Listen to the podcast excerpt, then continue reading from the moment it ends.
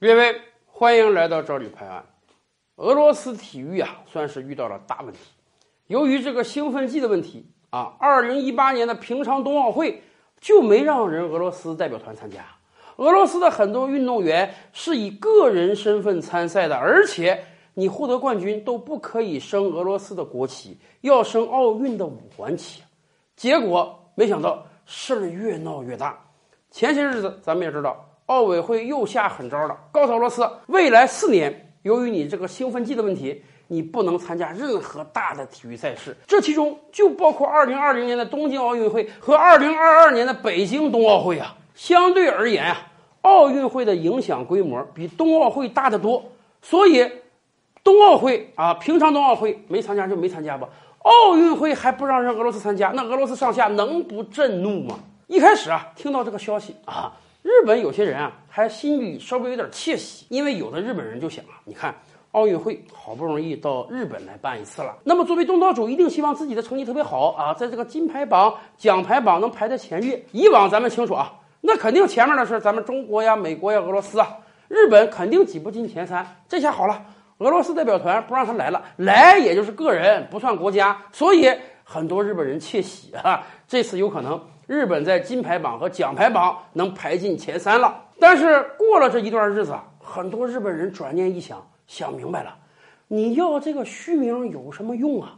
俄罗斯代表团如果不能来，受最大损失的除了俄罗斯之外，那就是日本啊。咱们清楚啊，一个国家搞奥林匹克运动会，一方面那是向全球展示我这个国家的经济实力、基建能力，另一方面。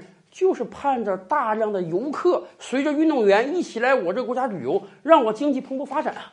日本有一个雄心，就是在二零二零年啊，访日游客要达到四千万人。这下好了，今年跟韩国闹得很不愉快，韩国人已经基本不到日本旅游了。如果俄罗斯代表团再不能来，那么是不是会大量减少俄罗斯到日本的游客呢？以至于啊，日本奥委会主席这两天都出来打圆场了。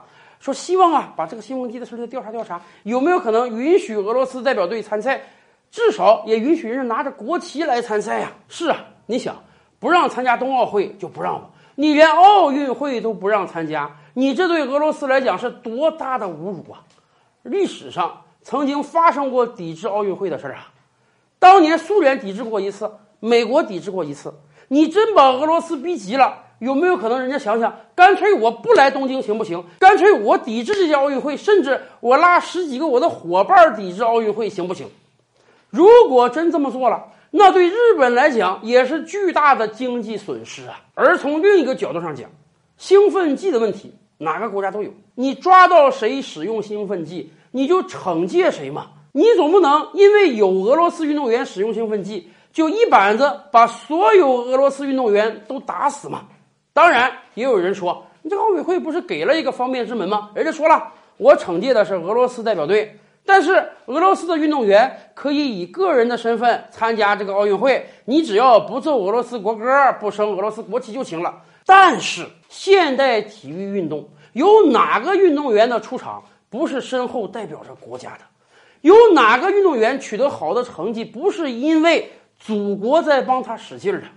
就像一八年的平昌奥运会，俄罗斯冰球队在那么艰苦的环境下夺冠了。当时奥委会要求啊，你们夺冠了是不是？对不起，不许升俄罗斯国旗，不许奏俄罗斯国歌。结果，俄罗斯冰球代表队的小伙子们在赛场上自己高唱国歌，俄罗斯的观众们在赛场上自己展现国旗。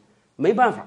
现代体育运动就是跟爱国主义结合的这么紧密，所以有人建议奥委会，你就算不批准俄罗斯代表队参赛，那么有没有可能让每一个俄罗斯运动员都可以带着自己的国旗参赛？获胜之后，人家的国歌和国旗也可以奏起和升起呢？更多大千世界，更多古今完人，点击赵吕拍案的头像进来看看哦。赵吕拍案，本回书着落在此。欲知大千世界尚有何等惊奇，自然是且听下回分解。